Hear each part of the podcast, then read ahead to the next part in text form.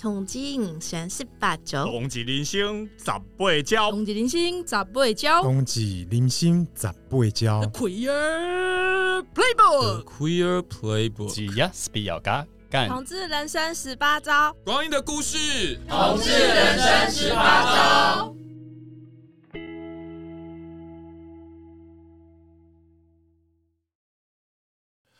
嗨，各位同志人生十八招的听众朋友，大家好！哇，谢谢大家，就是这是呃第八季的节目了。那我是今天大家的主持人，我是同志咨询热线的社工志伟。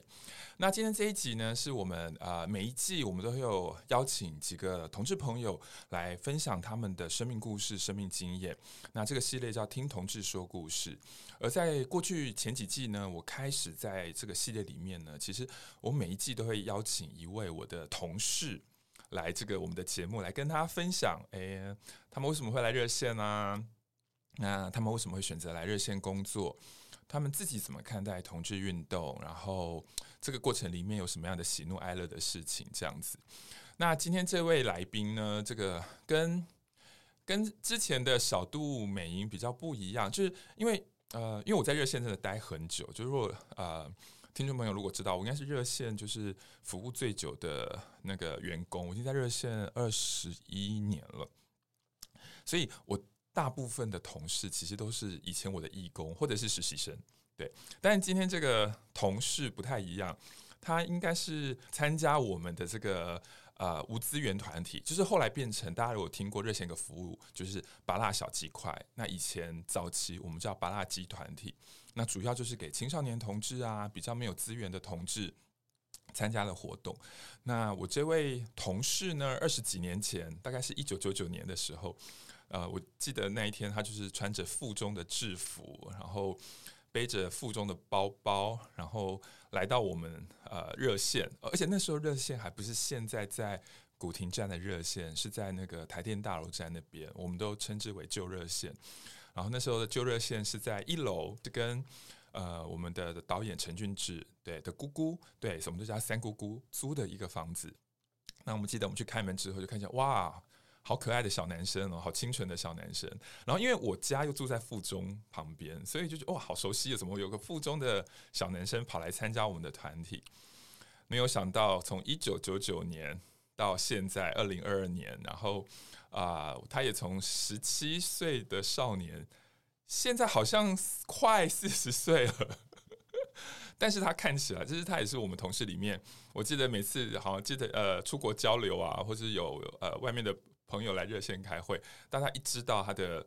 在热线的年资哦，或者是他的年纪，他说哇，他看起来是一个美丽少年这样子。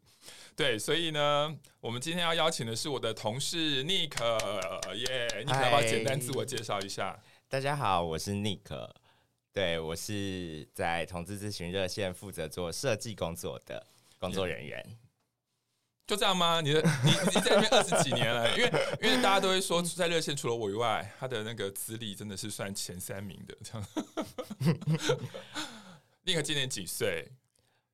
就是你小组可以吗？要我们老同小组是真的都要讲十岁。是的，我已经再过几个月，我就会会满四十岁了。哇，对，那我好难相信，我当年带的青少年的团体的。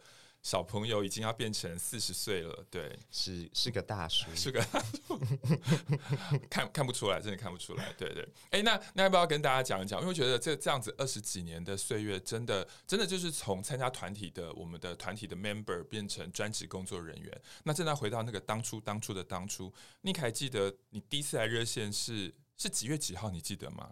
呃，几月几号不记得了，哦、太久了，哦、但。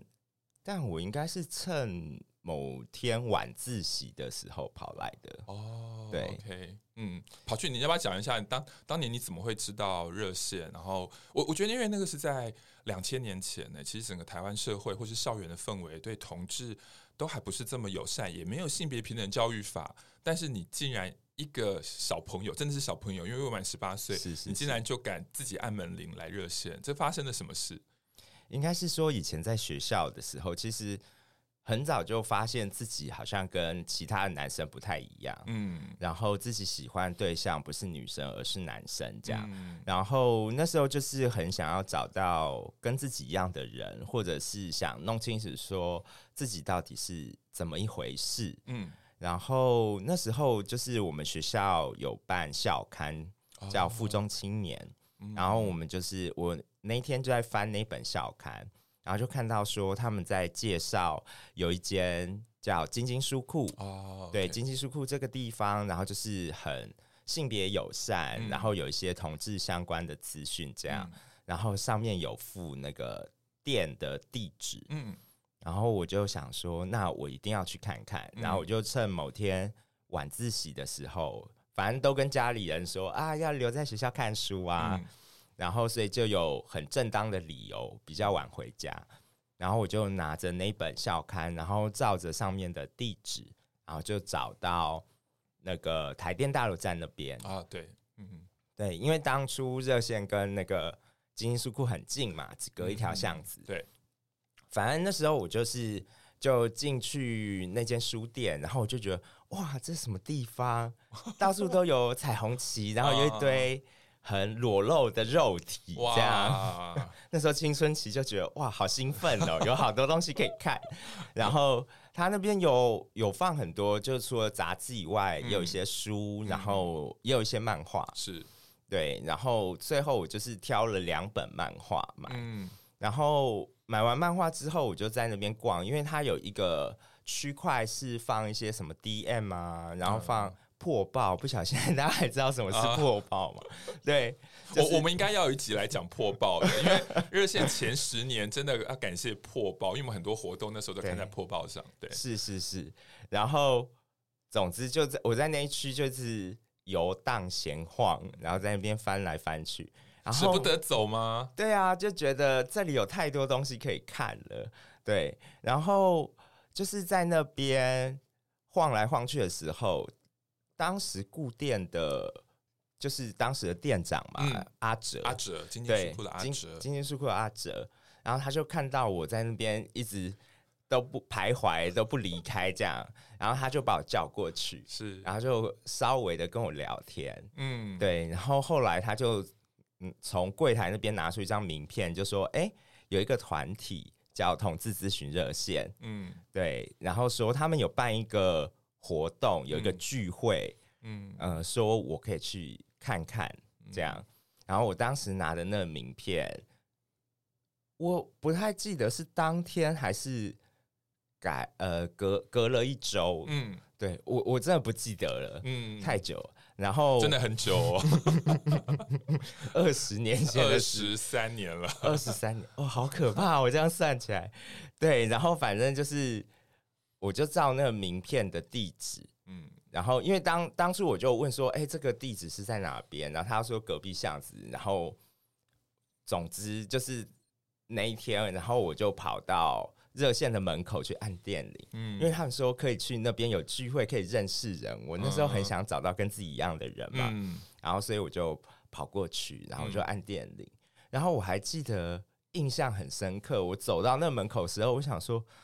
真的吗？这不是一个别人家吗？因为就是民宅，对，他就是在一个小巷子里面，然后其实灯光也暗暗的嘛，因为从外面看进去其实是看不到里面的。是，然后我就按电铃，然后就很紧张，超紧张的，不知道谁会开门。嗯，后来来开门是一个短头发的女生。嗯。然后我就是问他说：“呃，请问，我就拿出名片问他说，这个是在这边吗？”嗯，对。然后他说：“对。”然后他就把我带领进去。哦，对。我我记得走进去的时候，其实我还是很害怕，因为就是可能也也，哎，那是下午的时间吧？对，下午下午的时间。然后就是也没什么人。嗯，然后。一进去就是一个暗暗的客厅，然后要走到客厅之前呢，嗯、旁边是一个，我记得旁边是有有围墙，对，围墙跟客厅中间有一个小空间，这样，然后里面堆满了杂物。我想说，这到底是哪？这是一个正派的地方吗？对，然后我就进去，然后就在客厅，他们就在叫我在那边等一下。嗯，我就在坐在客厅的沙发上等一下。后来就有当时的另外一个工作人员是叫 Pocky，嗯，对，然后就过来跟我聊一下。他一定会过来跟你聊啊，真是的。我跟大家讲，因为他讲的 Pocky 就是我我那时候的同事，我同事就是一个超喜欢可爱弟的。但我当下觉得他很友善呐、啊哦，对啊，是啊，是啊，他是一个很友善的大哥哥。对，然后就就跟他聊一下之后，后来发现说，哎、欸，好像活动时间不是随时都有，嗯，嗯对，然后所以我后来再去的时候，就是。他说是周六吗？周日，周日，周日晚上，不不，下午，周日下午的时间，对，嗯，所以我一样也是跟家里人说，哎，欸，今天跟同学约好要去学校念书，然后就跑来参加这个同志团体，这样。哦，嗯，哇，那跟大家补充一下哦，其实我刚刚那个 Nick 在讲说，呃，走到门口的时候发现是个民宅，我觉得大家回想到那是二十几年前，然后我记得我们那时候租那边的时候，虽然房东是非常。支持我们的，因为是三姑姑嘛，因为他的侄子就是陈俊志导演，嗯，但是呢，跟大家讲，其实我们的邻居其实不是这么友善，对，然后呃，你也不太清楚社区社区的其他的呃左右邻居会怎么看待，所以我们那时候我们连门口我们都也不敢贴同志咨询热线，嗯，就真的就是像一个民宅一样，我记得也是这边过了好一阵子，我们才敢偷偷的。默默的在我们的电灯下面贴一条细细的彩虹旗，就是细细的彩虹贴纸，对啊，所以刚刚尼克讲，我就觉得啊，好有感触哦，因为我们现在新的这个就是也不是新的啦，就是第二代办公室，我们在整个外面的墙壁就贴满了各式各样的海报，超级花俏，超级花俏，而且当然没有到全裸，但是。裸体性感的各式各样的海报，其实目前就有这样子，嗯，对，所以啊、呃，光听尼克讲，早就是以为到名字啊，我就觉得哦，台湾的同志运动，光是门口可不可以写出同志咨询热线，我们就走了好多好多年这样子，对。对，OK，好，所以你你来参加了这个团体，所以后来呢，你的人生有什么样的不一样或改变啊？有如你期待认识很多的朋友吗？呃，的确有认识了更多的朋友，嗯，就是像以前。学校的环境比较单纯，然后认识的他意思是说热线很乱。哎、欸，我没有要否认哦。总之呢，就是学校就是大家的同质性比较高嘛。嗯。然后我参加那个团体是无资源团体。嗯。然后就在那个团体里面，因为就是生活上。找不到呃有其他的出口，或者是有其他朋友的人都会出现，嗯，然后所以来的人他他也没有限制年龄，对，所以就是我我有认识到很年长的，对、嗯、对，然后听他们，因为大家都会在那个聚会上分享自己的问题，然后自己的故事，嗯、然后有一个带领者会跟大家一起聊天，这样。然后在那个状态下，你还记得那时候带领者第一次是谁吗？不记得了，因为因为那时候这这对我而言是当时的我唯一一个可以认识同类人的地方，然后所以只要他有办活动，嗯，我每一次都一定到，对，然后就所以就是有非常多带领者，第一个我就已经记不起来了，对。然后在那边，我也有遇到像什么婚姻中的女同志啊，对，然后而且他们还有小孩，然后我觉得就是看到他们在讲这些故事的时候，我就觉得很新奇，然后看了很多样子，然后还有还有遇到义工们。啊，对对，然后那时候还有认识什么空少。哦，对，很久很久以前，对，那个。尼克这样讲，我突然想到说，其实因为早期热线很少嘛，你来的时候那时候热线只有两个工作人员，就是我跟 Pocky，对，对，所以我们那时候这个团体叫无资源团体，只要因为我们热线接很多咨询电话嘛，所以就有一些像刚刚讲的婚姻中的同志，他甚至有小孩，或者是我记得我们团体有些身心障碍同志也有来参加，移、嗯、工同志，然后年纪大的同志都要来都要来参加我们这个无资源团体。对，那如果你呃听众朋友对于热线，你透过呃。同志人生十八招这个节目，呃，稍微了解热线的话，你应该就知道热线现在办很多的聚会或团体，对。而这个团体呢，其实我觉得最早最早都很像一个无资源团体，比如说我们现在有青少年同志团体叫巴拉小鸡块，嗯、现在参加巴拉小鸡块就规定要一定要十四到二十岁，对，所以如果是当年的尼克，他现在就只能参加巴拉小鸡块。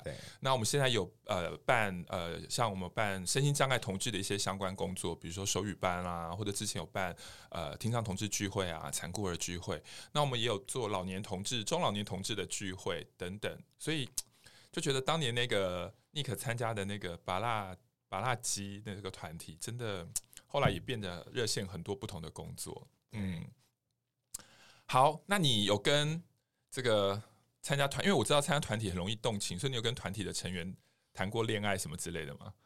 谈恋爱，呃，应该是说那时候因为家里的管管得非常严格嘛，嗯，然后所以很多时候就是来，然后跟大家聊聊天，聊完之后就要赶快赶回家了，哦，然后。印象比较深是有几次是，好像是热线接下来要办一些活动，然后会有有一些需要做手工的时候嘛，然后那时候就会稍微留久一点，然后跟大家一起做手工啊，然后甚至是活动结束一起去吃饭。合菜。哦，对，去吃合菜，对，那个大家已经不太清楚，因为合菜对我们来讲是有很一个很深的回忆，因为以前那个。呃，那个团体是在下午举办嘛，他大概就是两点到五点，所以办完之后呢，呃，我不太清楚其他带领者啦。通常我就会问一下这个参与的朋友有没有跟我们一起吃个饭，因为我们发现啊，在正式的团体，大家比较有一些人会比较不好意思讲话，嗯，对，是。反而吃饭的时候呢，从走呃走走路出发到餐厅的这个路上，哎，我就觉得很有趣，就某一些人会走得比较近。或是 A 想要跟 B 走近，但 B 想要跟 C 走近。对，那我自己那时候就很喜欢观察这个路上大家的互动，一个拉锯。对，然后吃饭的时候就会比较轻松嘛，就是大家都可以东聊西聊，我觉得蛮有趣的。吃饭是一个反而更像一个交流的团体这样子。对，那通常如果。我有一些工作需要大家帮忙，我就会边吃饭边问说：“哎、欸，等一下有些行政工作，待会要 就趁趁大家没有防备、没有防备的时候，对，所以很多很多人就会来帮忙折纸啊，做什么一些活动上的一些名片啊等等，真的很谢谢当年这一些朋友这样子。对，那后来为什么会继续留下来，而且参与更多？应该是说那时候就觉得有接受到帮忙，嗯，然后就觉得在我那个时候对自己认同没有很完整的时候，有有这些人在支撑着我，嗯，然后其实我后来也有使用到那个接线的服务哦，因为那时候我有我在高中时候高三，嗯，有喜欢上。班上的一个男同学，oh. 然后对，就是一个意难忘的故事。Oh. 对方是异性恋嘛，嗯、所以就就也没有变成一个浪漫的恋情这样。嗯、然后那时候就是他，我们那时候有那个推荐真试，嗯，他就是推荐真试就已经考上了，嗯，那时候我没有考上，我就还要去考联考这样。嗯、然后因为他考上了之后，老师就希望这些已经考上的同学不要在学校晃来晃去，要不然。剩下还要考试的同学看到他们心情会很差，对，所以就是当我知道他考上了，我就觉得我再不跟他告白就就会来不及了，因为他就再也不会来学校了。嗯，对，然后所以我就是那时候在学校的，嗯，一样啊，就是大家都会，虽然他们已经考上，可是大家说要留晚自习，大家都还是会一起留下来，因为他们就是反正。也没事做嘛，就跟同学和在一起这样，嗯、然后我们就一起去吃饭，然后吃饭吃完了之后，就一起走那个从学校旁边的那种暗暗的走廊，然后一起走回教室，哦、然后在那个走廊、哦、走廊上，然后我就把他逼到角落，我就跟他说：“呃，其实我很喜欢你。哦，嗯。”然后他当下就说：“呃。”就是一种愣住的感觉，嗯，然后他就跑掉了，哦，对，他就没有讲什么话，他就跑掉了。然后那当下其实我就知道了，就没戏唱了嘛，嗯、对。然后所以那次之后，他就没有来学校了，哦，对。然后、啊、好心伤哦，对啊。然后所以就是那时候我就觉得好好难过，我没有办法念书什么的，嗯、然后。但又不可能很，因为热线的那个芭乐基那个团体又不是每天有，嗯，所以我就是我就用了热线另外一个服务是接线服务，我们的咨询电话服务、咨询专线，对，然后我就。那时候还是拿电话卡，好可怕，好有历史感的。对，那时候就用电话卡，然后跑去那个学校穿堂最后一栋那样，嗯、然后有一个公用电话，然后就是在那边，然后就开始跟接线员工聊、哦、聊这件事情。对，嗯、像所以，所以我就是连续接受两两个服务嘛，然后让我就觉得我度过了那一段比较辛苦的时候。是。然后之后就是热线，常常就是因为热线活动很多，嗯、然后就会需要很多人手，然后我就会来当一些那种行政上的帮忙的义工，这样。嗯、然后从那时候就开始会在办公室啊出没，这样。然后因为常在那边出没，然后。有很多其他的义工也会在和在一起，然后就从那个时候就开始认识了很多同志朋友。是我交的几个比较好的同志朋友，都是在热线交到的。对，啊，脑袋都有浮现当年很多的画面，这样子。对，我记得我跟 Nick 真的算比较熟，是另外一个后来在热线我们办的活动。我们的国标舞班哦，对对对对对对对对，这个可以讲吧？可以可以可以可以，因为这个这个就是因为我们呃，就是因为以前热旧热线地下室有个空间是开会用的，然后然后我们有一次，因为那时候性别人权协会啊，然后我们几个团体都都都在那边办公，然后就觉得哎，除了工作以外，是不是来办一点可以有益身心健康的活动？然后那时候就提议说，那我们来学国标舞好了，对，然后。然后就是好，我记得好像是每个礼拜一天。我记得那个国标舞老师还叫叫 Rick，对，叫 Rick。偶尔还会在一些综艺节目上 看到他。对，对对对，他是跳舞跳得非常好，长得很帅，屁股很翘，身材很好的一位国标舞老师。对，然后就来教我们。对，然后那个好像也是我第一次知道你谈恋爱的。哦，真的吗？就是你那一位呃，当时的男友，男友。对，因为你们是一起来上课的嘛。对，我们是一起来上，就是那时候我知道，就是志伟是先讲说，哎，他们有这个课可以上，然后我就觉得，哎，好像很好玩，所以我就带当时的男朋友就一起过来参加。然后我记，呃，我记得在那个地下室的时候，就有很多就第一次碰到的人，然后。但大家都很认真在那边学，对，对，像我跟我当时的男友，我们都算是智障啊，嗯、就是手障碍，就是那个手脚都不太协调这样，嗯、对，然后就常常别人很快可以学会一个舞步，我们两个在那边练习超久这样。嗯然后当时的同学，我后来才知道都是一些厉害的角色哦，比如说，比如说陈雪啊，对，王平啊，王平啊，对。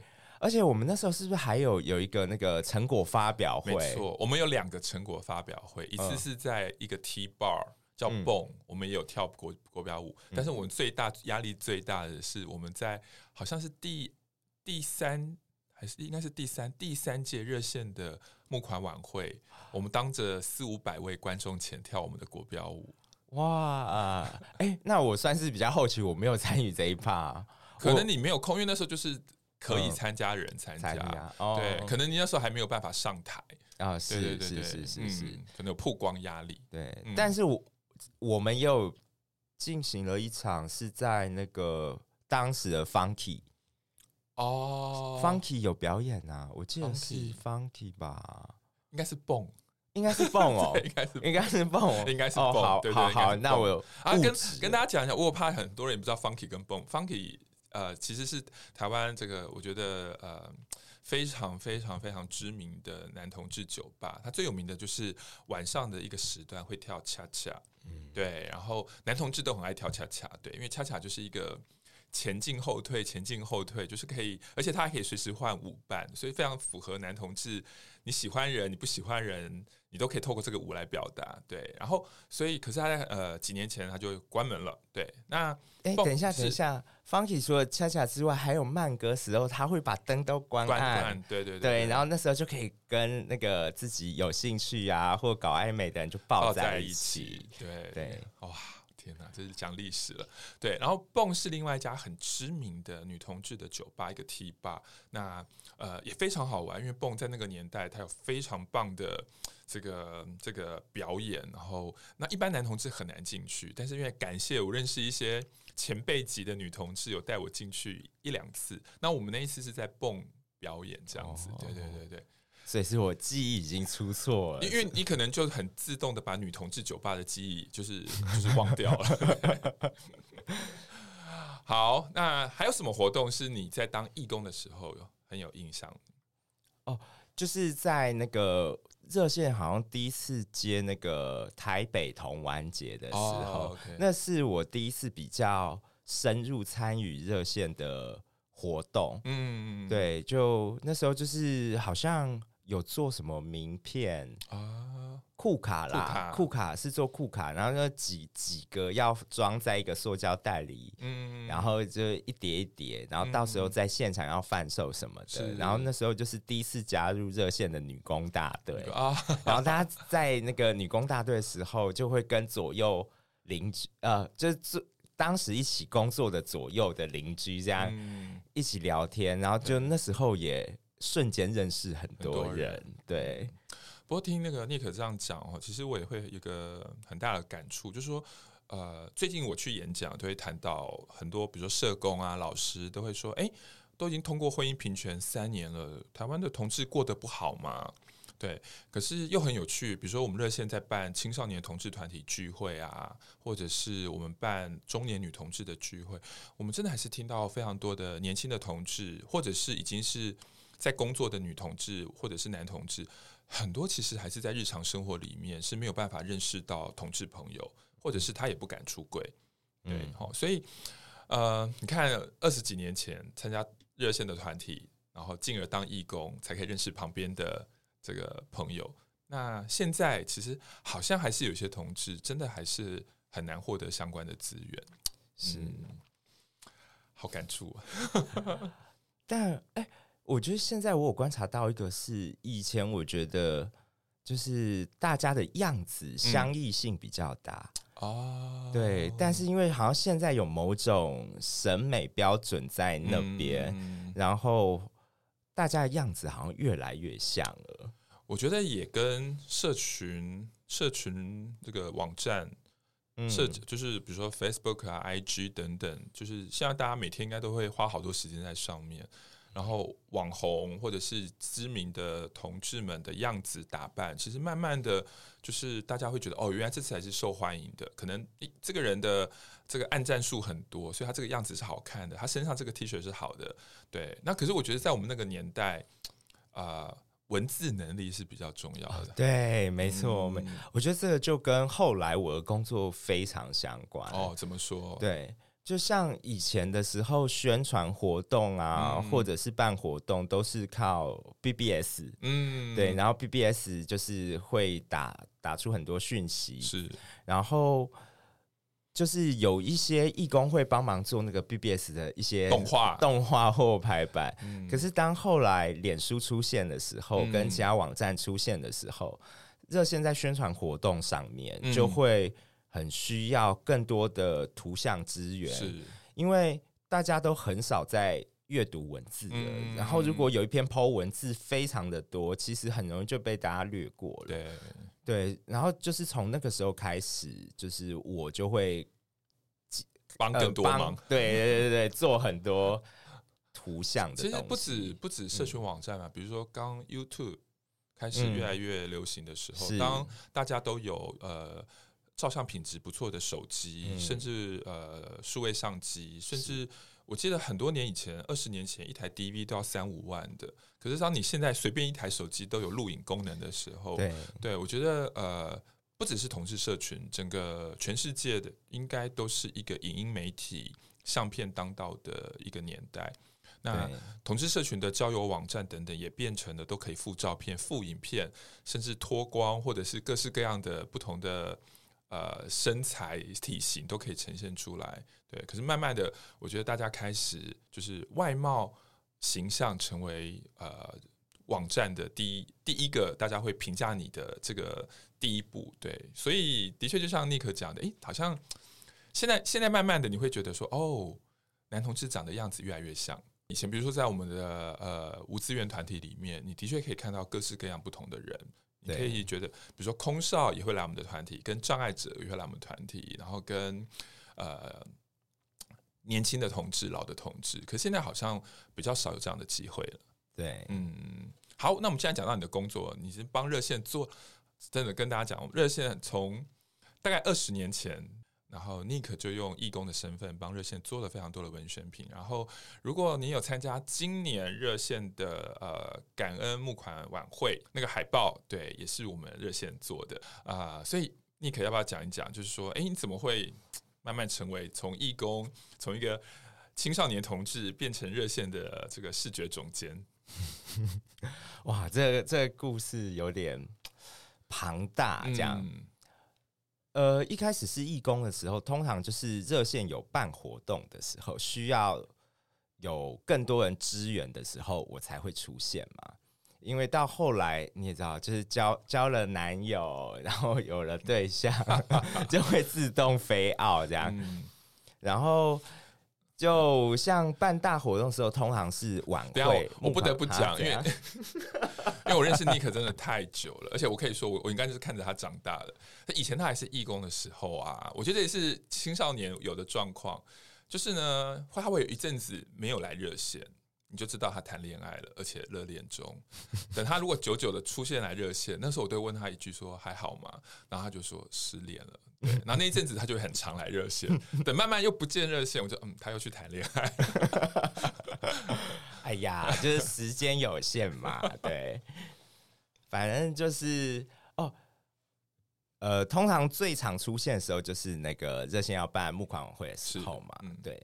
然后从一开始募款晚会的海报，其实那时候是很多不同的义工做的。早期早期早期是这样子，嗯、小磊啊，对。对嗯、然后就是到后来募款晚会的时候，因为那时候我在大学时候也是做一些影像媒体，然后也会拍摄录影。嗯、然后从一开始就是好像说，哎，热线的募款感恩会要有一个 opening，嗯，然后要拍一个片头，然后那种。要告诉大家说哦，禁止饮食，不能不能抽烟，然后就是要拍一些呃宣导的短片，嗯、然后从那时候就好，我们就想说，我们不要拍的太无聊，嗯，然后我们就来做一些特别的东西，嗯、然后就开始有些酷手的东西出来啊，我们有拍过那种像像咒。咒怨那种的鬼片的那种宣传方法，我们也拍酷手 gay 片，对，好玩的色情但是有意义的 gay 片在晚会上播，对啊，还有 KTV，哦，对，还有 KTV，就是因为同志爱唱歌嘛，所以我们也拍酷手的 KTV 这样子，对。对。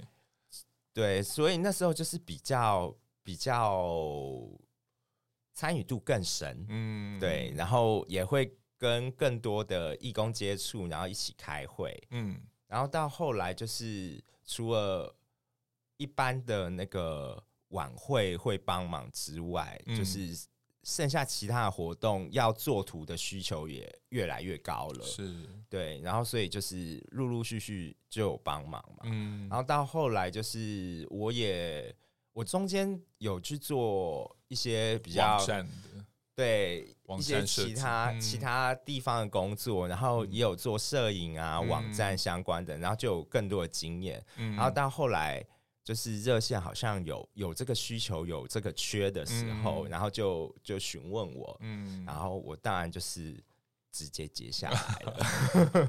对，因为因为大概也是几年前开始，我们因为其实热线一开始的工作人员几乎都是直接，比如说负责方案啦，然后是社工背景带义工啊。可是慢慢，我觉得也随着比如说呃社群网站，然后大家对于网络、对于行销、对于比如说社群小编的这类工作，或者还有包含包含了很多行政工作，比如说募款啊等等。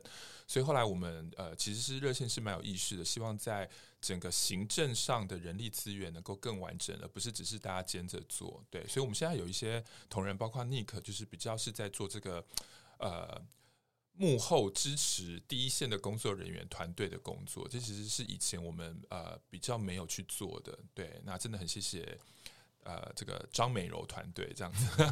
哦，所谓张美柔呢，就是阮美莹，然后柔一，嗯，然后还有我，嗯，就是我们三个。从自己的名字里面各挑出一个字，然后做出一个人设。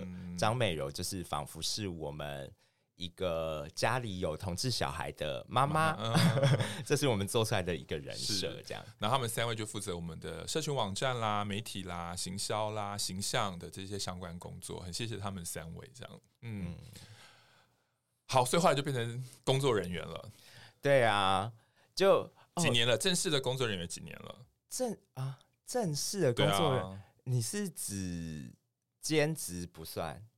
兼职好，兼职不算好了，因为他他他太他太复杂，从义工啊一路兼职，哦，到正正式正职，至少有五六年五六年了。对，OK，好，所以也很资深了啦。对，好，那那那就想问一下那个尼克，因为呃，其实热线是一个做运动做呃。我们提供很多的福利的服务嘛，对不对？那那我觉得设计是一门专业，对。那可是社会工作，我们讲的社会运动、社会工作也是一门专业，所以我觉得，呃，你怎么样把设计融入到同志运动里面？那这个融入的过程，这个一起工作的过程里面，你觉得呃难的部分在哪里？但是好的部分又在哪里？嗯。应该是说，我觉得我参与这么久，嗯，然后了解跟看到的东西这么多之之后，我在做设计的时候，我的思考好像会跟其他人会有更多的不一样。嗯，像比如说我我我们在。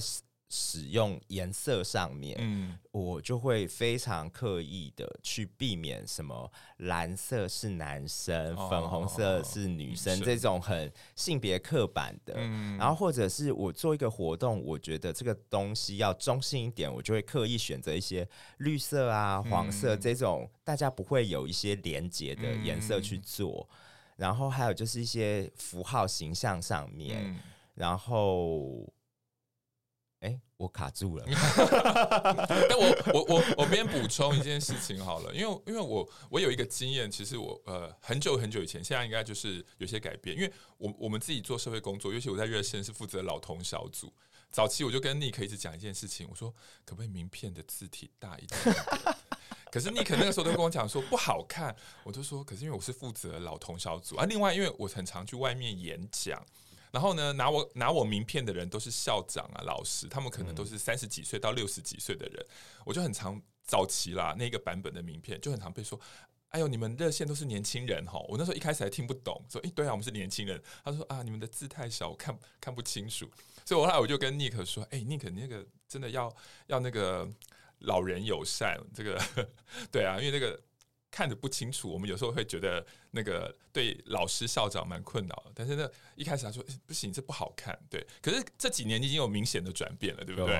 哦，我觉得做热线的设计还有一个非常大的挑战，就是因为热线的全名非常长嘛，嗯、社团法人台湾同志咨询热线协会。嗯，然后在某一些的制作物上面，我可能。整张制作物的大小有限，嗯，然后但我又要在上面摆上热线的全名，嗯，然后再加上英文，其实这对我来说非常挑战，嗯，然后而且又面临到比如说字不能太小，所以常常我就在这里面拉扯非常久，对，对啊，所以可以大家可以知道哦，就是说那个设计艺术设计跟。呃，我们实务上在社会工作所强调的，我觉得怎么样融合，其实是需要很多的智慧。对，我觉得一定是可以，因为我自己也知道很多国外的一些障碍团体，又跟设计师的一些协会有一些交流。对对对，嗯、那我觉得慢慢的，我觉得我们台湾也有越来越多的设计工作者，其实是把不是也是包括刚刚那个尼克讲的，比如说颜色，可不可以不要这么的？男生一定是用蓝色，女生一定用粉红色等等。嗯、我觉得慢慢，我觉得设计艺术是一个很很多元的、开创的，也跟性别运动其实是非常符合的。对啊，像我们在做热线募款感恩会海报的时候，我们也会很想要把，像我在摄影的时候，找摄影师一起摄影的时候，嗯，就是会尽量把各个形态样貌的。同志的样子都放进来，嗯、比较不会呈现单一的状态。这样，嗯、对。所以如果大家有，你可以用呃 Google 搜寻同志咨询热线感恩会，应该会搜寻到这几届的海报。你可以看一下，其实尼克都非常有心的，就是我们的海报通常不会用单一的一个人去呈现我们的海报。对，因为我们还是很希望大家一看到我们热线的海报，第一眼就是多元，就是有各式各样不同的样貌。像今年我们热线的感恩会的晚呃海报就有汉氏阿嬷，嗯，然后还有谁？还有我们的实习生，一个很年轻的小女生萱萱，对，然后还有阿空跟呃跟另外一个朋友某男朋友，对，然后他们是用呃裸体，呃没有到裸体啦，穿着泳泳裤，对，很性感的样子，对，嗯、还有谁？还有非凡，非凡哦，我们的搬装皇后也是我们教育小组的义工。对，然后林妈妈哦，我们有做同志父母，那林妈妈是我们非常早期来协助的这个同志妈妈，对。所以大家可以看到，这个尼克每次在选人选的时候，哎、欸，还有粽子哦，还有粽子，对，哎、欸，我们的 我们的扛我们的这个型男代表，对，我们的第二任理事长粽子，哎、欸，粽子是我心目中远远的这个天才，真的。对，而且他他负责的是那种职场平等，职场平等，对对对对。所以大家可以看到，就是呃，我们很希望，就是这个我们包含了 Nick 跟所有热线的伙伴，我们都很希望透过我们的文宣品，大家就大家都可以很清楚的知道热线的精神。多元，我们希望各式各样的 LGBT 或者是同志父母都能够呃啊，还有严家哦，还有严家身心障碍同志同志，各位你看多元到我们都会一直忘记，没有，因为海报上是很多人，对对对对。哎、欸，那那尼克在这么多的，但你设计非常多，可是一我刚刚讲的，如果用近年的感恩会的海报搜寻，你自己比较喜欢？嗯，哪一次的？如果你忘记，我旁边有 Google，我可以搜寻一下。哦，我觉得圣母那一届的一个，就是哦，有圣母的那一届，好，印象很深。来，大家如果听到我在打字，就是我在 Google。好。呃，圣母的圣母的圣母，哎，我看到了。好，来，各位是二零一七年。如果大家手头上你有手机，你可以用二零一七年啊，用同志咨询热线募款晚会，你会搜寻到一张非常精美，然后有非常意大利这种呃古典画风、哥德式的画风的海报。对，嗯、你要不要讲一下为什么你最喜欢这个作品？因为我觉得它有一种。人文关怀的感觉很重，嗯，然后又有一些象征性的符号，是。对，像一些戴防毒面具的人啊，戴面具的，好像就是代表一些呃比较不好的啊氛围，是。对，然后而且那一次。也是经非常多义工一起帮忙，嗯，然后而且我们要非常感谢我们的摄影师哦，蔡志祥，嗯，对，是对非常谢谢志祥，如果你听我们这期节目，这个我们对面的感谢已经十十几年了，对，真的太感谢他了。对，嗯，那个先跟大家讲一下，如果你搜寻到呃这一张海报的话，要特别讲一下，因为是二零一七年我们第二十届的。呃，募款晚会，大家应该知道，二零一七年其实对于台湾的同志来讲，其实呃是一个呃又开心又辛苦的一年，因为大家不要忘了，那个时候就是婚姻平权这个仗，还有呃性别平等教育法打得很凶的这一年，对，那。不要忘了，二零一八年我们就公投了，大家还记得吗？那是一个非常辛苦的那几年。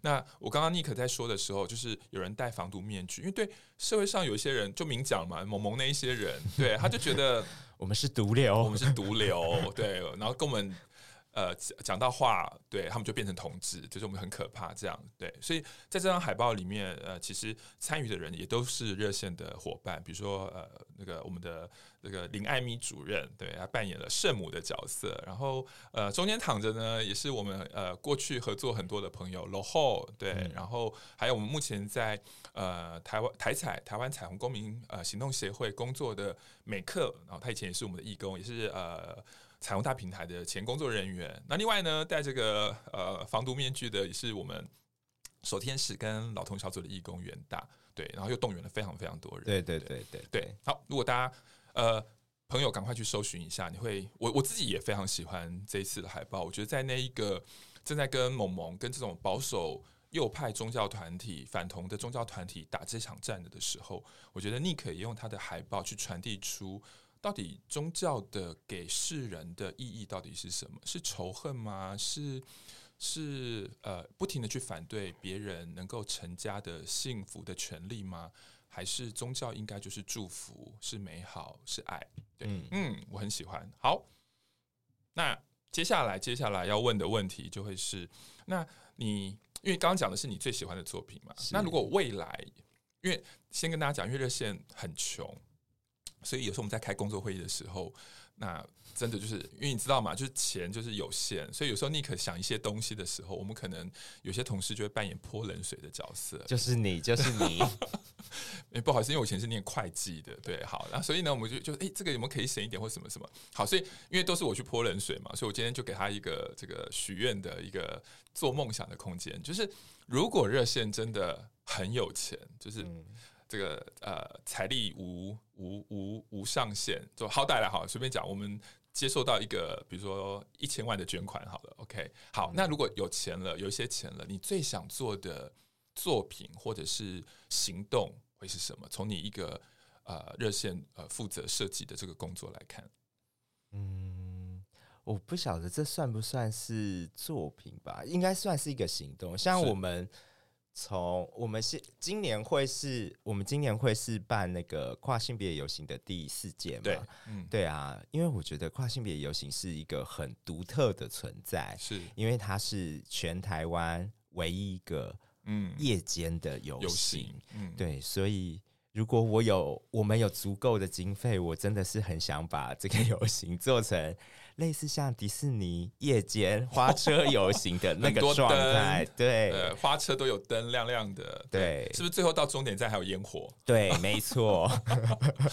哇，那可能差不多一千万刚好花完了 啊。对，OK，哇，很美耶，就是听起来。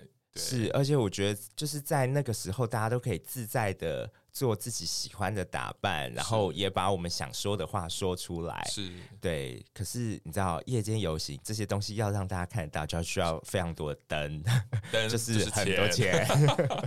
好，听众朋友，如果有人，因为我刚刚走路过来的时候，看到我们楼下那个彩券行，这一期的威力彩是六点五亿。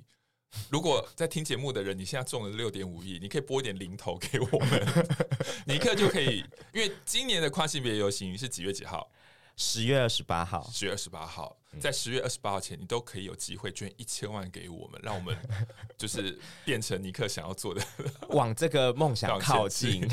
OK，好，所以呃，但也要也要跟听众朋友说，因为呃，热线毕竟就是一个呃接受大家捐款支持的团体，然后我们也不是。真的手头上的呃这个呃资源并不是很多，所以呃其实不只是尼克，那包括我们很多的工作人员、义工啊、理监事，我们常常都必须要用呃十块钱的预算做，比如说五十块钱的工作。对，嗯、那这边就是要很谢谢所有支持热线的朋友，还有协助热线的朋友，像刚刚讲的那个我们的。呃，一起帮我们协助拍照的志向，对，嗯、还有更多人啦，设计很多我们的服装设计啊、化妆等等。那在我们过去很多的影片里面或是海报里面，真的很谢谢这些帮助热线的朋友，谢谢谢谢。对，对，好，那接下来在过去几次访问我的同事们，我最后最后的结语都会问呃呃一系列的问题，就是我希望尼可来跟我们分享一下，在热线这二十几年，无论是义工或者是工作人员。最让你有感触的喜怒哀乐四件事，对，你要不要一一来讲？这样子，对啊，第一个是喜喜我觉得哦，就是差刚才差点破梗的那个东西。哦，好，对，就是像那一年，我还记得那一年我们晚会是要办在东吴，是东吴吧？东吴大学，对对，是东吴大学传贤堂。嗯，然后就是我奉命，也也也不能算奉命啊，就自告奋勇，自告奋勇。对，我就说好，那我要来帮忙做舞台布置。嗯，然后于是乎呢，那时候我就去。订了两大块帆布吧，然后就是大概两层楼高，嗯，对，然后那时候就是画了，我自己画了两张画，一张是男男的，一张是女女的，是，然后我就把它把那东西跟帆布，然后就带来热线的大教室，是，然后那时候大教室就是其他义工跟着我一起画，因为就两层楼高，然后。我的画法是说，我先打好格子，嗯，然后就是把油漆分配下去，说这个格子要涂什么颜色，然后就就很多义工跟着我一起，然后在那边涂，然后我觉得那当下大家。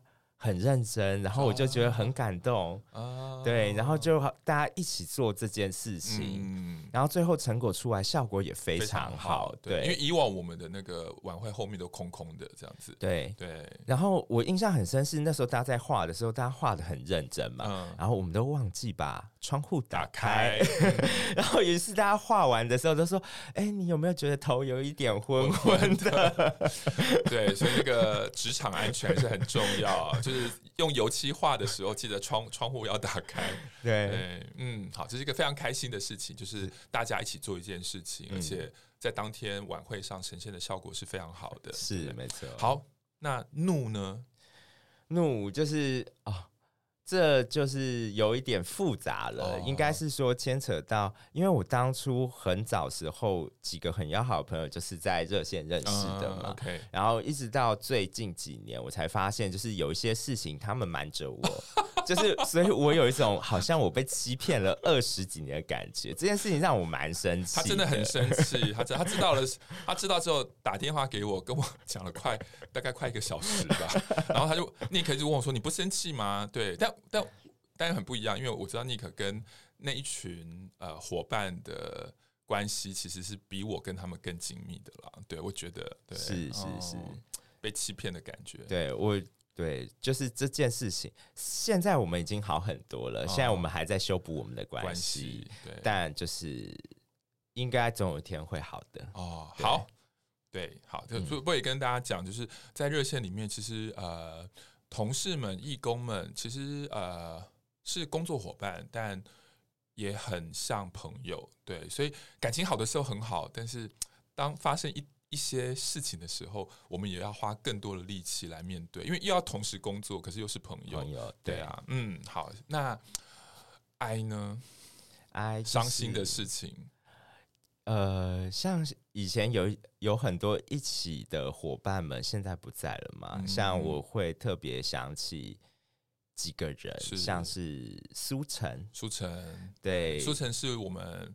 很老的老朋友，他当年在苹果日报在线媒体工作。对，对我们的早期有很多的一些艺人的协助帮忙，他会协助这样。对啊，嗯，他我对他印象很深刻。常常有时候我们打电话给他的时候，嗯、他讲话就是用气音很小声说：“哎哎、哦欸欸，我等下跟你讲，我现在在草丛。哦”我就觉得这件事情有点有趣，因为他是狗仔。对对，嗯，然后。就跟他在一起相处很开心，然后也、嗯、也跟他在一起，我们也拍了片嘛。对，对，Super Junior，对，嗯，Super Junior，对，对，那时候、嗯、啊，他还有拍那个陈淑华梦醒时分的那个，对，对，他有留下一些影像作品，对，然后还有另外一个叫做多多，多多，哦，对，我的我的同前同事，对，以前热线的工作人员，嗯，然后我还记得那时候我认识他的时候。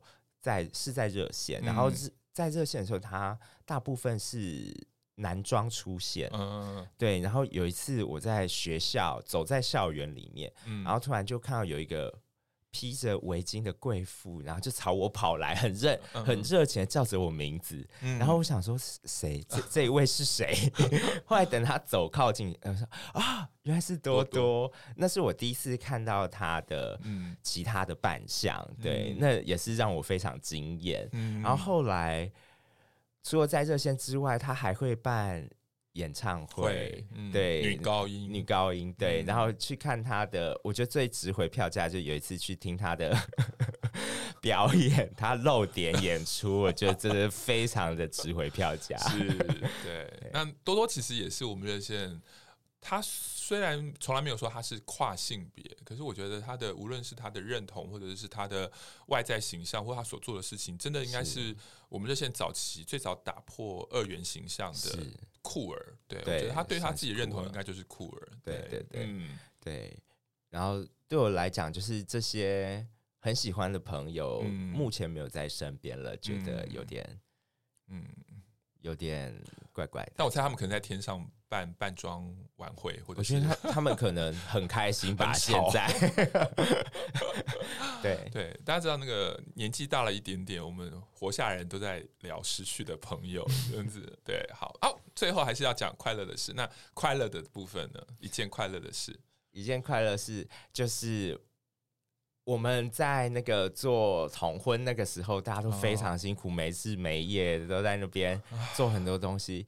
那一天下着大雨，我们在帐篷、嗯、听到他宣读通过的那一刻，哦、我真的觉得 OK，前面都不算什么了，么真的是很开心。对我觉得那天应该是，呃，也是我们应该热线很多人。在做同志运动里面，应该是最最开心的一天哦。还有就是我们在凯道，另外一个就是在凯道，不是十万人，二十五万人，二十五万人。对，音乐会，我低估了，因为我是主持人，我知道数字是我。对对。然后哦，而且看到他们，就我那时候有做一张 DM，然后就大家空拍机，然后他拿了 DM 那样挥舞的时候，我就觉得哇，我鸡皮疙瘩满身，我就觉得很感动。台湾有多少设计师会有二十五万人拿着你设计的作品在凯达格兰大道上面秀出来，而且被空拍机拍下来呢？对，就是我们的张尼克。对，那时候也是我很感动、很很开心的时候。这样，不过不过这边也看到了设计的重要性嘛，就是说在这几年，随着同志越来越多可以上街，越来越多我们想要用我们站出来，让政治人物、让社会看见同志。那我觉得这时候很多的宣传品，或者是游行或集会上的文宣物品，其实是非常重要的。对，那当然，其实是在整个同志运动上。